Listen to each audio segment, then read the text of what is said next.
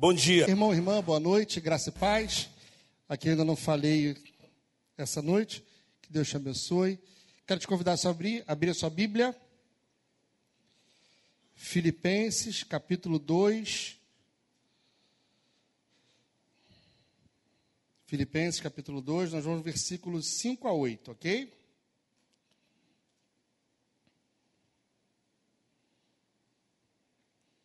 Acho que o povo está cantando aí, ninguém me respondeu uma vez. Falei boa noite, ninguém falou. Nossa, gente. Vamos tentar de novo? Boa noite, gente. Ah, bem melhor. Até em casa o pessoal ouviu agora.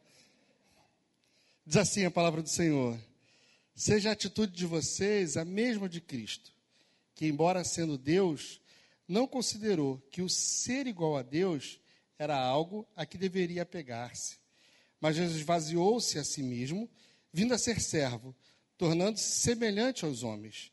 E sendo encontrado em forma humana, humilhou-se a si mesmo e foi obediente até a morte e morte de cruz.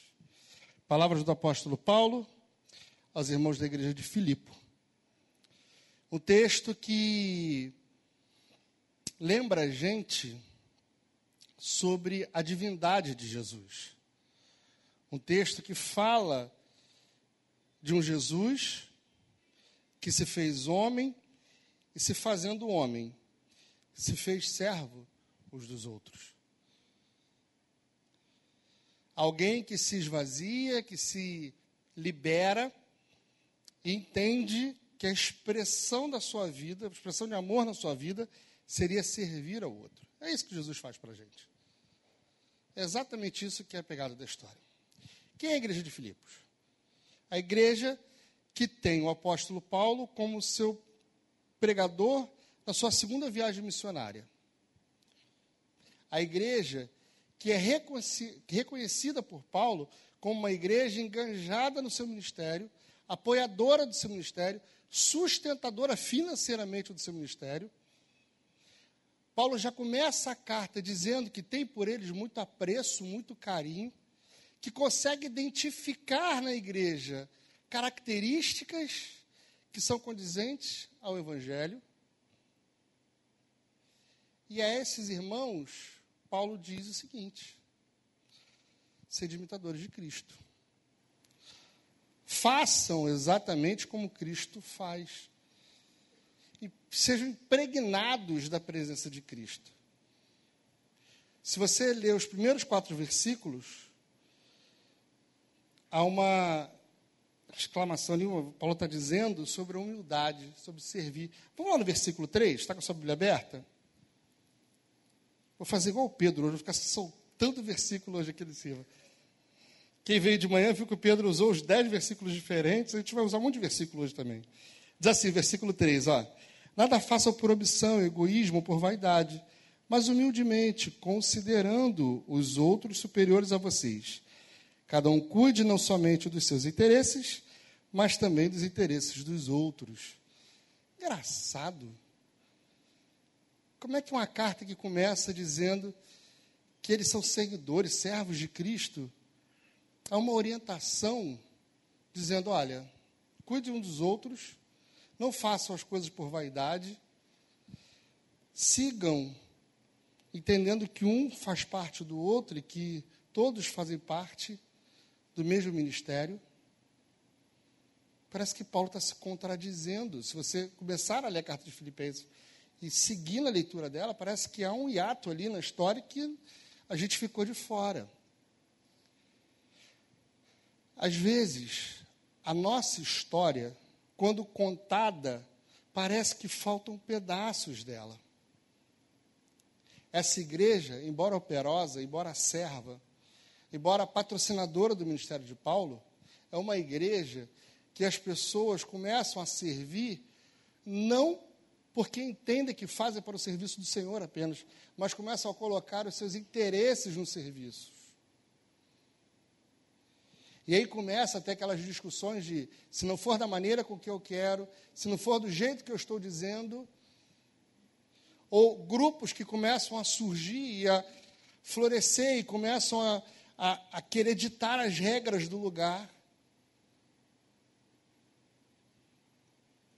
E aí começa uma preocupação do apóstolo Paulo, que diz o seguinte: a igreja está viva, a igreja está aí, mas precisa ser acertado algumas coisas sobre elas.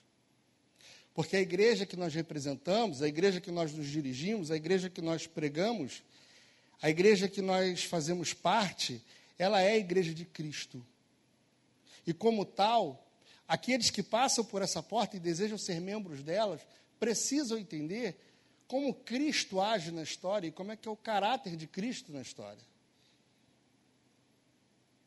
O Cristo que fala à igreja é o Cristo que sai da sua glória e vai se esvaziando. E se você for pelo lado da teologia, o esvaziar-se é uma ação divina. Porque, embora a gente cante de vez em quando que eu me esvazie de mim mesmos, nós, seres humanos, somos incapazes de nos esvaziarmos de nós mesmos. Porque isso é uma ação divina. É o Cristo, o Deus Todo-Poderoso, que sai da sua condição de Deus, sustentador do universo, criador de todas as coisas, e ele vai para a condição humana. Então ele se esvazia da sua glória, se esvazia do seu poder. Ele vai se esvaziando de tudo que o define ou qualifica como Deus. Por isso que o apóstolo Paulo coloca o seguinte: mesmo sendo Deus, não otorgou o seu direito, não puxou para si o direito de ser Deus. Quando Jesus vem ao mundo, ele não vem com, aquelas, com aquele ar de arrogância dizendo o seguinte: eu vou, mas não esqueçam que eu não sou daqui. Ele veio ao mundo exatamente da mesma forma que eu e você estamos, esvaziando-se de si e se colocando como servos do Senhor. Na primeira parte do versículo, ele diz esvaziar-se, na segunda parte do versículo, ele diz se humilhar. Ele deixa a sua forma divina, abandona todas as suas características de Deus e, como servo, serve com a sua própria vida. Quando a gente fala e pensa em sermos servos de Deus, a qual Deus, a qual Jesus nós queremos ser seguidores? Porque muitas vezes a nossa boca confessa que nós somos servos de Jesus e o que a gente está querendo trazer para a conversa é que nós podemos todas as coisas, nós somos servos do Todo-Poderoso, nós somos servos daquele que é e que era e que há de vir.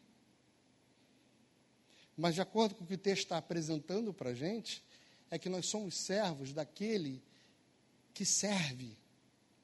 Nós somos servos daquele que se coloca como homem e estende a mão e se importa com os outros. A qual Jesus nós queremos servir? Ao Jesus antes de Maria ou ao Jesus depois de Maria? Se a gente pensar na humilhação de Cristo, qual a primeira, a primeira coisa que vem na nossa cabeça? Cruz? Quem diria cruz? Levanta a mão, só para saber. Humilhação de Cristo. Quem pensa em cruz logo? Pode levantar a mão, gente. Casa todo mundo com a mão levantada. Será que é a cruz que é a humilhação de Cristo? Será que é a cruz? A humilhação de Cristo acontece antes dela. Acontece quando o anjo avisa Maria que ela daria à luz um filho. Por isso, quando o apóstolo Paulo coloca para a gente que Deus, se, se Jesus se esvaziou, é porque Jesus vem exatamente como homens e mulheres. Isso é importante para a gente, como homens que nós somos, isso é importante para a gente entender que aquele que é o Todo-Poderoso se coloca em pé de igualdade a nós, seres humanos, falhos e frágeis. Aquele que é o Todo-Poderoso, e que, como diz o versículo, está com a sua Bíblia aberta ainda, como diz o texto ainda, seja a, sua, seja a atitude de vocês a mesma de Cristo. Quando Paulo está dizendo isso aqui para a gente, a palavra que está no grego é frones, atitude. E atitude não é a melhor palavra que define isso. Dependendo da sua tradução, se for aras, ele vai estar tá dizendo sentimento. Se você tiver com a área, ele vai estar escrito sentimento ao invés de atitude. E a palavra que traduziria isso seria uma junção de sentimento com atitude. A palavra que definiria esse texto seria assim: seja a ação de vocês igual à ação de Cristo. Por quê? Porque nós não só desejamos ser igual, não só desejar, mas nos esforçarmos para sermos iguais.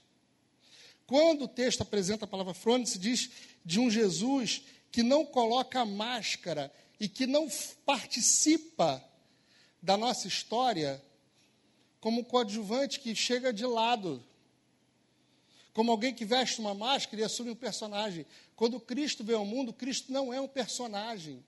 Quando a história diz para a gente que ele sofreu as nossas dores e que ele pagou pelos nossos pecados, ele não assumiu um personagem, ele se esvazia de si mesmo, se desnunda de sua glória e vem ao nosso encontro com as mesmas fragilidades e, e tentações e medos e angústias que nós temos.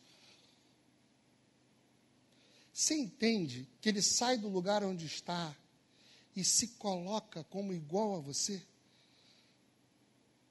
É porque é muito bonito a gente pensar no Cristo que multiplica pães e peixes. É muito legal a gente pensar no Cristo que tem todo o poder e que fala para Pedro: vem, me encontra aqui no mar, que atravessa a parede, que entra em sala que está tudo fechado e ninguém sabe como é que ele chegou ali. É muito legal a gente pensar nesse Jesus. É muito importante a gente pensar nesse Jesus. Mas o que o texto está dizendo para a gente e para a igreja de Filipos, que a gente aplica na nossa realidade essa noite, é exatamente o que Damião leu no início do culto. É nós não nos esvaziarmos, porque nós não podemos nos esvaziar, mas é nós jogarmos os nossos interesses, as nossas vaidades, a, as nossas arrogâncias de lado e lavarmos os pés uns dos outros. Porque lavar o pé, no contexto de Cristo, é ser o menor deles. A história do lava-pé é exatamente isso. É um esvaziamento. É se diminuir. É se colocar dentre todos como o menor. ser imitadores de Cristo, ter a mesma atitude de Cristo, é se policiar e não se permitir que a arrogância invade o nosso coração. É se policiar e não permitir, por exemplo, assumirmos o controle da nossa vida. Porque isso é arrogância. Isso é sinal de prepotência. Todas as vezes, eu vou falar não de vocês, eu vou falar de mim. Todas as vezes que eu tento pegar o controle da minha vida, eu estou sendo arrogante, dizendo para Deus que o que eu penso é melhor do que a vontade dele para a minha vida. Quando a gente está sentado ali cantando, ainda que a videira não floresça, que não haja frutos na vide, todavia me alegrarei, eu preciso me lembrar que o exemplo de Cristo, para mim, é alguém que olha para um problema e diz assim: Pai, afasta de mim esse cálice, se for possível. Porque, como homem, ele não ousou puxar o controle da história para si, mas seguiu o plano de Deus, que era para a nossa redenção. O texto lembra a gente sobre um homem que faz algo diferente na história. Esse homem é Jesus Cristo de Nazaré. Alguém que se permite ser humilde. Alguém que se permite ser servo. O Deus Todo-Poderoso, que encarnado vem para servir. A qual Jesus nós queremos seguir? O Jesus que quebra grilhões? Ou o Jesus que nos lembra que nós precisamos ser servos uns dos outros? O Jesus que aparece na história fazendo milagres? Ou Jesus que faz o convite: vinde a mim. Todos vós que estáis cansados, batido, eu vos aliviarei. É claro que a gente não pode marcar e dizer eu sirvo aqui, eu sirvo, eu sirvo a esse e eu sirvo a esse. A gente serve o todo. Mas a característica de alguém que entende o que é Jesus se esvaziar se o nosso Salvador, é uma característica de que está disposto a colocar os seus próprios interesses de lado e servir uns aos outros. O convite não é só para a gente confiar, mas é para a gente servir. O convite não é só para a gente ser servo e fazer o que for possível. O convite é para a gente colocar o interesse do outro acima do nosso. O convite não é só para a gente deitar e descansar. É para a gente, literalmente, confiar na ação de Deus. Você ainda está com a sua Bíblia aberta?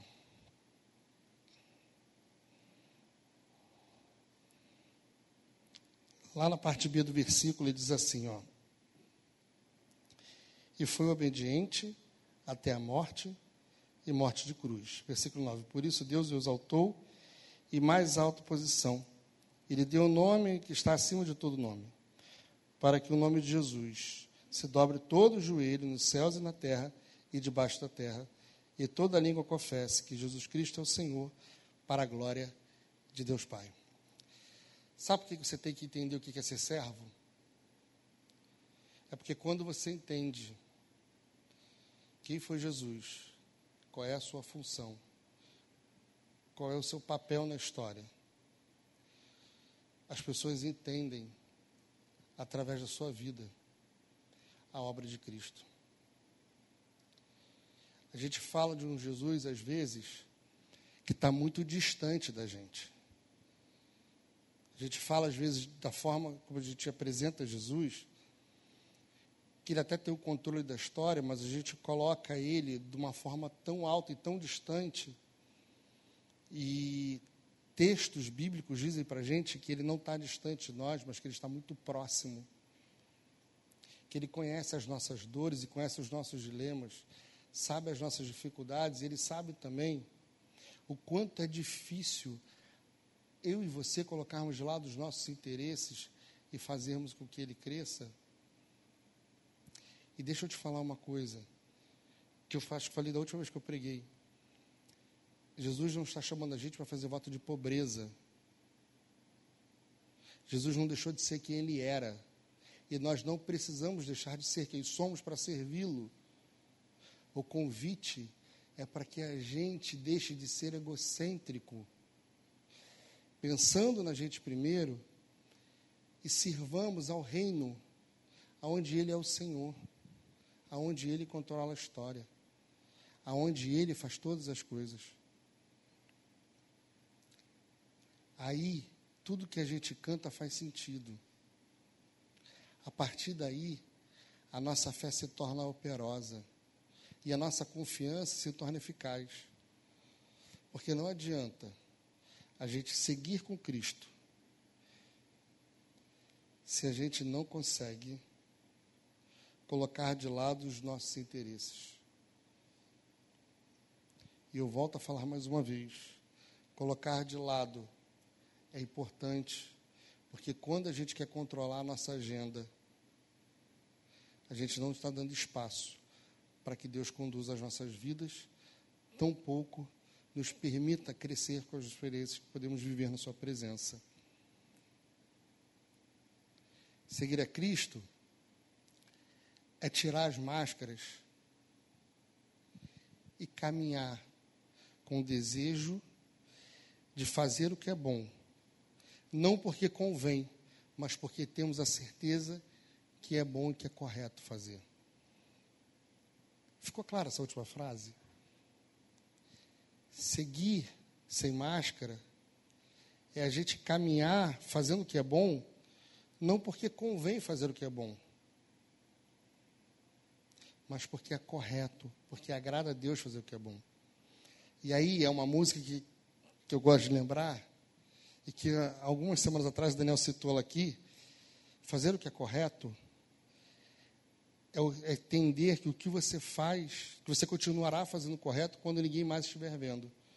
O que você faz quando ninguém estiver fazendo. É isso.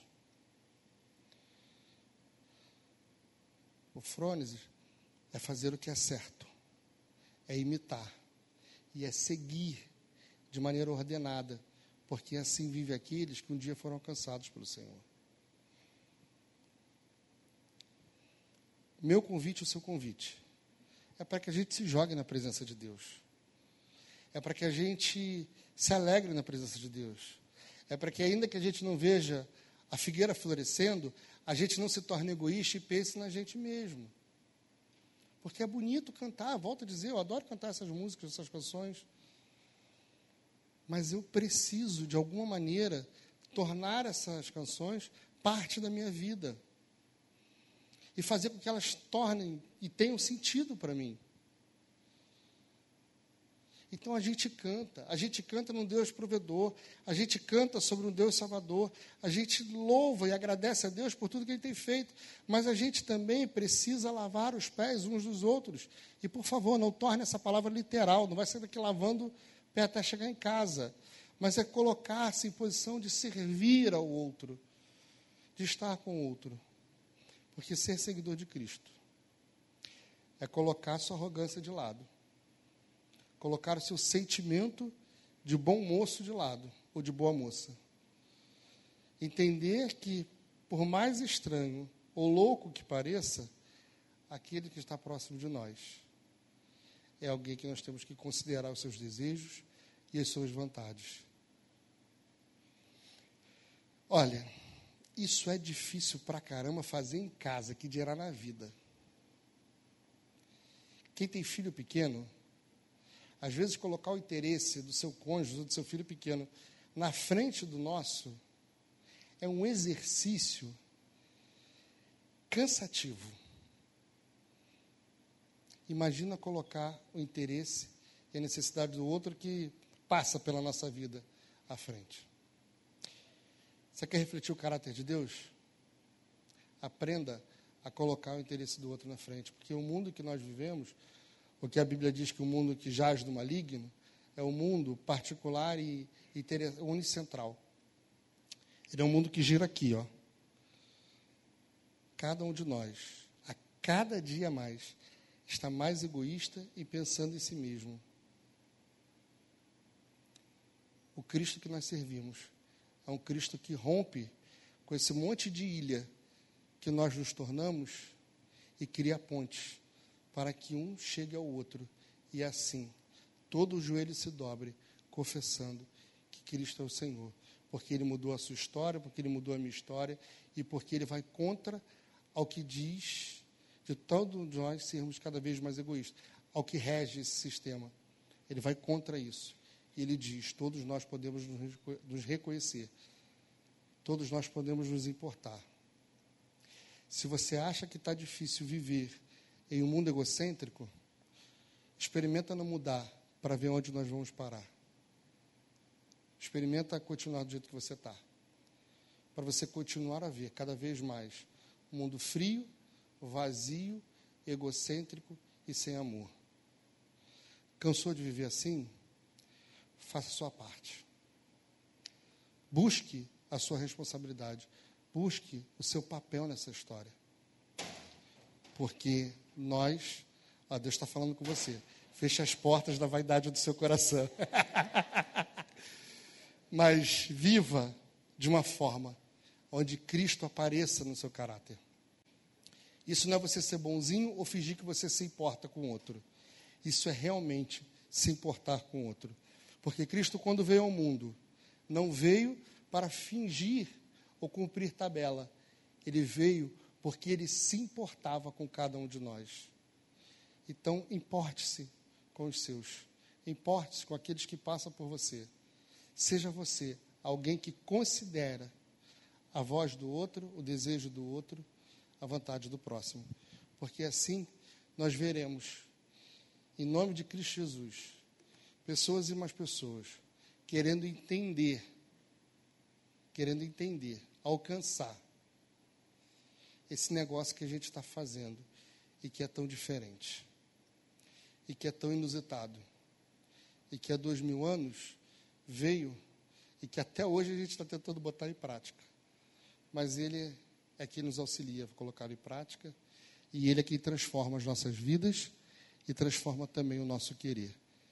Que Jesus transforme o seu querer. Nós vamos cantar mais uma canção, em seguida nós vamos orar. Eu queria te convidar a refletir um pouco sobre a sua caminhada, a refletir um pouco sobre a sua vida, enquanto os nossos irmãos estão se preparando para cantar. Pensa com você, você e Deus nesse momento. Ninguém vai se meter nessa sua oração. Se alguma porta bater, você fala, diabo, agora não, estou conversando aqui. Pensa na sua caminhada, pensa na sua vida, pensa como você tem se importado e se realmente você tem se colocado como alguém que se importa com os outros. Pai querido, nós nos colocamos diante do Senhor mais uma vez e nesse momento em que nós caminhamos para o final do nosso culto, nós oramos ao Senhor mais uma vez e pedimos que o Senhor nos dê um coração igual ao seu. Um coração que não trabalha pensando na gratidão que vai receber. Um coração que não faz querendo que os outros reconheçam, mas um coração que faz porque entende que é bom e que é correto e que agrada o Senhor fazer.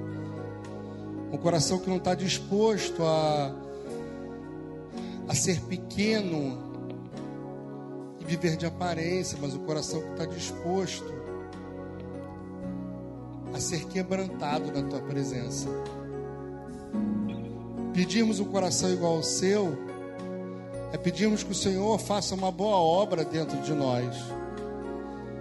Pedir um coração igual ao seu é ter a certeza de que o Senhor terá que mudar muitas coisas da forma como pensamos, como agimos, mudar os nossos valores, mudar as nossas intenções.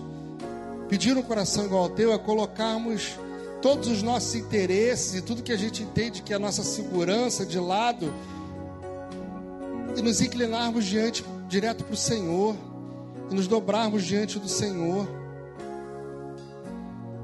Deus, embora pareça difícil e distante ter um coração igual ao seu, esse deve ser o nosso desejo, e por isso nós rogamos ao Senhor que nos dê um coração igual ao seu, um coração disposto a obedecer, um coração disposto a se importar, um coração que não quer ser um coração vazio, mas um coração preenchido e aquecido pelo Espírito Santo do Senhor. Então, Jesus, dá-nos um coração igual ao teu.